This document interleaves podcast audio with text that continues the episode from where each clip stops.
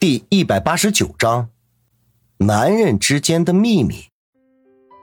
云峰苦笑了一下，不小心被车撞了一下，擦伤了。杨木眼一瞪，嗔道：“怎么没有把你给撞死？”云峰知道杨木的脾气，看来他基本上已经消气了，便马上开玩笑说道：“那你舍得吗？”杨木边帮云峰捂住伤口，边说道：“哼，怎么舍不得？自己女朋友过生日，身为男朋友却跑到酒吧喝酒还打架，要这个男朋友还有什么用啊？”云峰一脸愧疚：“我本来想快去快回，回来还能继续跟你过生日，没想到搞砸了，真是够笨的。”杨木微笑道。你是够笨的，把自己搞得一身伤。看你现在这个狼狈相，一定是还让别人给跑了吧？云峰垂头丧气的点了点头，随即马上话锋一转，继续开玩笑说道：“哼，怎么办？我这么笨，你后悔当我女朋友吗？”“嗯，后悔了。”“啊？”“ 后悔太晚认识你了。要是早点认识你的话。”或许你在本美女的影响下就不会这么笨了。不过以后日子还长着呢，我呀慢慢教你。云峰一听，心中更加感动，不禁幸福满满，也不顾这是公共场合，一把将杨木搂进了怀里。半晌，杨木叹了口气，说道：“哎，可惜了。”云峰也跟着叹了口气：“哎，是太可惜了。”这次机会难得，恐怕对方不会再给我们这样的机会了。杨木扑哧笑了出来，说道：“我说可惜了，是你点了一大桌子小后厨的菜，我都没有吃，可惜了。”云峰知道自己会错了意，本想说我们再去吃一顿，但是想了想，小后厨一向很火爆，去那儿吃饭呀都要预约的，现在去肯定没有位置了。而且今晚是小后厨最后一天营业，也就是说，过了今天以后，在学校门口再也吃不上了。云峰觉得更加愧疚，长叹了一声，将杨木搂得更紧了。杨木却柔声说道：“你不用太内疚，有些事情错过了就错过了，但是有些人千万不要错过了。”一个侦探所里已经晚上十一点了。众人都已经回了家，云峰一个人还沉浸在七年前的事情里，正呆呆的出神。林阳拿着一杯奶茶放到云峰的面前：“老板，你在想什么呢？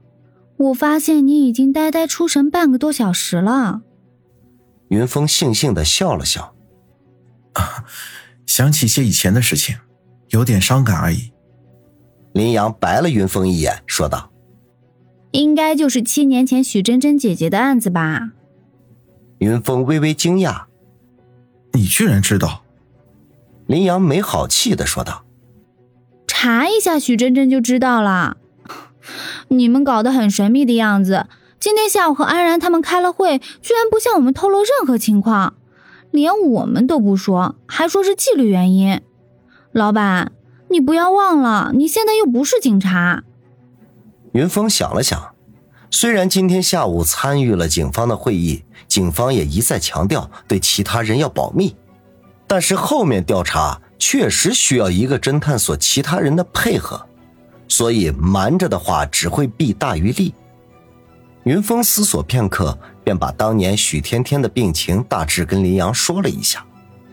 听完之后，林阳长叹了口气，说道：“唉。”所以这些年过去了，徐真真仍旧没有放弃，还是经常化着很浓的妆去酒吧蹲点。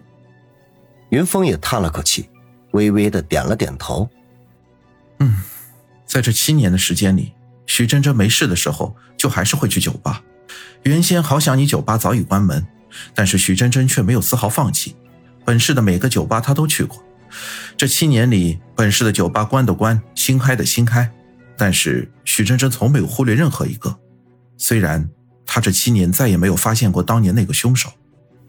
林阳惊叹道：“不得不说，许真真她是真厉害。”云峰附和的说：“谁说不是呢？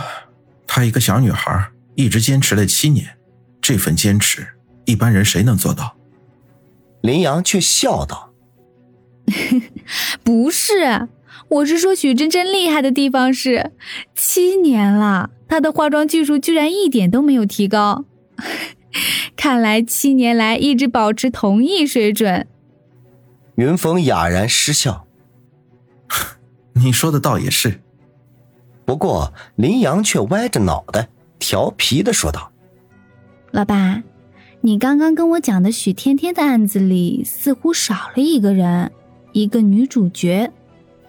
云峰刚才跟林阳说案情的时候，自然把杨木的事情略过不说。听林阳这么一说，显然他是知道中间夹杂着杨木的事情。他不禁奇怪的说道：“咦，你是怎么知道的？”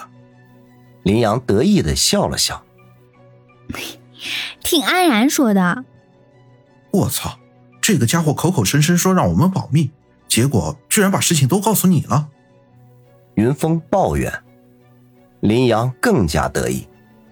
你知道就好，显然这个案子并不是什么机密，他们吓唬你而已。林阳却更加得寸进尺了。